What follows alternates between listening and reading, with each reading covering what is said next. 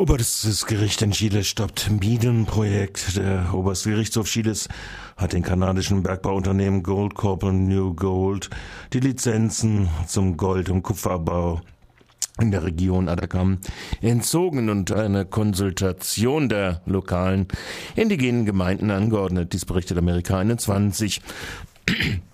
Das Urteil erging aufgrund einer Beschwerde von 15 betroffenen indigenen Gemeinden. Die vorgeschriebene Vorabbefragung über das Minenprojekt El Morro sei nur in einer Gemeinde durchgeführt worden, so die Kläger. Die Richter des obersten Gerichts haben daraufhin bestimmt, dass die in den beiden Firmen erteilten Genehmigungen zurückgezogen werden. Das ist das erste Mal, dass in Chile Bergbauunternehmen die Abbaulizenz aufgrund der Konvention 169 der Internationalen Arbeitsorganisation ILO verlieren. Dieses Übereinkommen besagt, dass in Fällen, in denen der Staat das Eigentum an den mineralischen und unterirdischen Ressourcen oder Rechten an anderen Ressourcen des Landes behält, die Regierung die betroffenen indigenen Gemeinden konsultieren müssen. In einem Urteil hat das Gericht auch die Berichte der Nationalen Körperschaft für indigene Entwicklung aus dem Jahre 2013 für nicht erklärt, in dem das Minenprojekt El Moro, der Nachweis für die Umweltverträglichkeitsprüfung, bestätigt wurde. Indes äußerte der Präsident des Nationalen Verbandes der Medienunternehmen, Alberto Salas, man werde die Entscheidung respektieren, man bedauere sie jedoch davor betroffene 4 Milliarden US-Dollar Projekt direkten Nutzen für die Gemeinden und das Land hat, so der Lobbyist. Viele Parteien äh, Koalition gegen Dilma Rousseff in äh, Brasilien. Der rechtsliberale Kandidat Neves erhält nach den Konservativen auch die Unterstützung von der eher für bürgerrechtliche Positionen eintretenden Grünen und der drittplatzierten Maria Silva. Nach ihrer Partei erklärte sie am vergangenen Sonntag die Unterstützung von Neves, als äh, dieser einige ihrer Bedingungen akzeptierte. Mit der Ausnahme des linken Kandidaten Luciane Gendro von der linken PSOL Luciana, das ist eine Frau, äh, PSOL, äh, die beide ablehnt wegen der reaktionären Politik von Neves und der Konservativen von Rousseff, sind jetzt nahezu alle Parteien, auch die mit Rufus Rousseffs PT verbündete PMDB für Neves. Nach ersten Umfragen liegt Neves deshalb mit 58,8 Prozent vor Rousseff bei, äh, die bei 41,2 Prozent liegt im zweiten Wahlgang am 26.10.14. Rousseff konnte mit heftigen Angriffen auf die elitäre Politik der PSDB und verteidigte die Sozialprogramme ihrer Regierung. Alaska wird der 30. Bundesstaat der USA mit Ehegleichheit. Alaska und North Carolina haben damit begonnen, Heiratsurkunden an gleichgeschlechtliche Paare auszustellen, nachdem Gerichte in diesen Staaten die Verbote gegen die Ehegleichheit ausgesetzt haben. Die Gerichtsentscheidungen sind Teil einer breiten Wirkung der Entscheidung des obersten Gerichtshofs, Supreme Court von letzter Woche, der die Annahme von Rechtsbeschwerden von Staaten verweigert hatte, die gleichgeschlechtliche Ehe unterbinden wollten. Im Jahre 1998 war Alaska der erste US-Bundesstaat, der mit einer Verfassungsänderung die gleichgeschlechtlichen Ehen verbieten wollte. Alaska wurde nun der 30. Bundesstaat, in den gleichgeschlechtlichen Ehen legal sind. Ja, wenn sie in Russland geblieben wären. Konsumeinbruch wegen gegen Bundestrend. Umsatz im Südwesten real um 0,4 Prozent niedriger als im Vorjahresmonat, nominaler Umsatz um 0,1 Prozent gestiegen. Der nominale Umsatz des Einzelhandels in Baden-Württemberg lag im August 2014 um 0,1 Prozent höher als im Vorjahresmonat. Nach Angaben des Statistischen Landesamtes sanken die Umsätze real, das heißt unter Berücksichtigung der Preisentwicklung um 0,4 Prozent. Zum Vergleich der Bundestrend nach vorläufigen Ergebnissen des Statistischen Bundesamtes Amtes setzten die Einzelhandelsunternehmen in Deutschland im August 14 real 0,1 Prozent und nominal 0,6 Prozent mehr ab als im August 2013. Der baden-württembergische Einzelhandel mit Lebensmittelgetränken und Tabakwaren setzte im August nominal 0,7 Prozent, real 1,4 Prozent weniger als im August 2013. Bei Supermärkten, SB Warenhäusern und Verbrauchermärkten sanken die Umsätze nominal um 0,5 Prozent und real um 1,3 1 Prozent. Der Facheinzelhandel mit Lebensmitteln setzte nominal 0,5 Prozent und real nur 1,6 Prozent weniger um als im August 2013.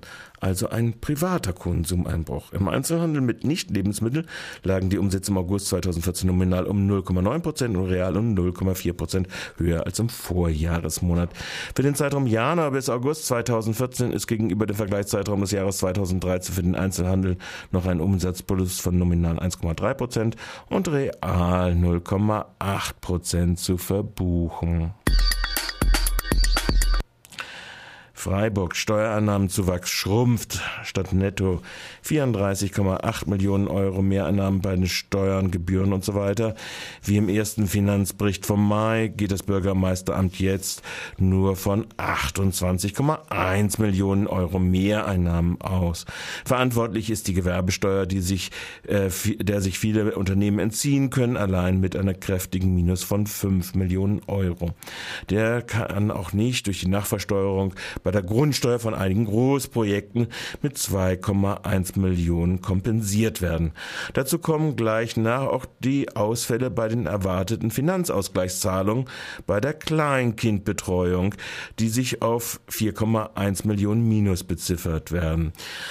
Diese werden begleitet von gestiegenen Ausgaben von 3,1 Millionen bei den Eingliederungshilfen für mobile stationäre Betreuung bei Jugendlichen und bei den unbegleiteten jugendlichen Flüchtlingen um 3,36 Millionen. Diese Posten werden nur zu ein Drittel durch zusätzliche Einnahmen vom Bund und Land abgedeckt. Dazu erfolgt höhere Beitreibung. Dafür erfolgte höhere Beitreibung von Unterhaltsverpflichteten und alten BAföG-Außenständen über insgesamt mehr als 1,5 Millionen Euro. Euro. Die Einsparung bei den zusätzlich beschlossenen Personalstellen von 5,6 Millionen Euro in 2014 werden durch Mehrausgaben von über 4 Millionen Euro an gesellschaftliche Organisationen für deren Aufgabenübernahme kompensiert. Jusos sind froh über zwei Gemeinderäte der SPD, die den KOD in dem vorliegenden Konzept abgelehnt haben. Äh, besonders bedanken sie sich bei Julia Söhne und Karin Seebacher. Anstatt die vermeintlichen Verursachen des Lärmproblems anzugreifen, haben wir uns vielmehr immer nach den tatsächlichen Ursachen des Lärms auf dem Augustinerplatz gefragt, analysierte die Gemeinderätin Söhne. Sie äh, haben als Diagnose festgestellt, dass der Verdrängungswettbewerb äh, für kommerziell, nicht kommerzielle Nutzung durch kommerzielle Nutzung entscheidend ist, zum Beispiel die Dreisamwiese und andere Plätze in Freiburg. Sie fordern ein insgesamt städtisches Wohn- und Lebenskonzept, welche auch das hausgemachte Problem der Konzentration Freiburgs auf die Innenstadt angeht. Dies sind Stadt und Verwaltung bisher jedoch schuldig gewiesen. Die Users setzen sich nach wie vor für eine Befriedigung Befriedigung, Befriedigung muss das doch heißen, in der Innenstadt ein und befürworten die Vertiefung der bisherigen Austausch zwischen Nutzern und Anwohnern in Freiburg. Na, das war ja aber sehr schnell.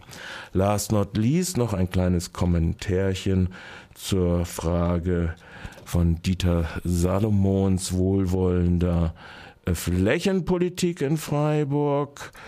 Ähm, Dieter Salomon schmiss noch letzten Freitag sein ganzes Gewicht in die Waagschale. So drohte er dem PH-Rektor Druwe doch auf keinen Fall die Wagenburg Sand im Getriebe erneut auf dem PH-Parkplatz mit einem Mietvertrag zu bedenken. Ganz rupsam-like verwies er auf seinen Desasterplaner, die diese Fläche für Flüchtlinge erkoren haben. Container versteht sich mehr, zum Beispiel leerstehender Büroraum zurückwieren, fällt Dieter nun mal partout nicht ein. Für fliegende Containerbauten, für Flüchtlingsfamilien gerade hinreichend. Soll Druwe also die Fläche rausrücken dürfen, bloß nicht für Wagen. Auch das Freigeben der zum Wohnen vom Freiburger Paten Dieter beschlagnahmten Wagen der Gruppe Sand in Getriebe kommt nicht gerade billig. Dies hat die Gruppe jetzt errechnet. Danach werden die Fahrzeuge natürlich nicht einfach so herausgegeben, sondern müssen von uns durch die Zahlung von 31.000 Euro ausgelöst werden. Diese Kosten setzen sich zu einem Großteil aus Unterbringung Unterbringungskosten auf einer städtischen matschigen Bracher zusammen, die pro Fahrzeug unter 2,8 Tonnen 1509,75 Euro für die sechs Monate und beziehungsweise 163 Tage beträgt und pro Fahrzeug über 2,8 Tonnen 2882,25 Euro. Hinzu kommen für alle Fahrzeuge gleiche Abschleppkosten in Höhe von 636,65 Euro Euro und Verwaltungsgebühren von 120 Euro. Gegen diese Kostenbescheide haben die Wagengrüppler Einspruch eingelegt, müssen aber zunächst zahlen, um an die Fahrzeuge zu kommen. Auch das Bundesverfassungsgericht wird sich noch mit der Rechtmäßigkeit der Beschlagnahme befassen müssen, damit auch mit der Rechtmäßigkeit der Kosten schreiben die Wagengruppe Sand im Getriebe abschließen. Und das war es dann auch schon wieder mit dem Infoflash im Morgenradio am frühen Morgen.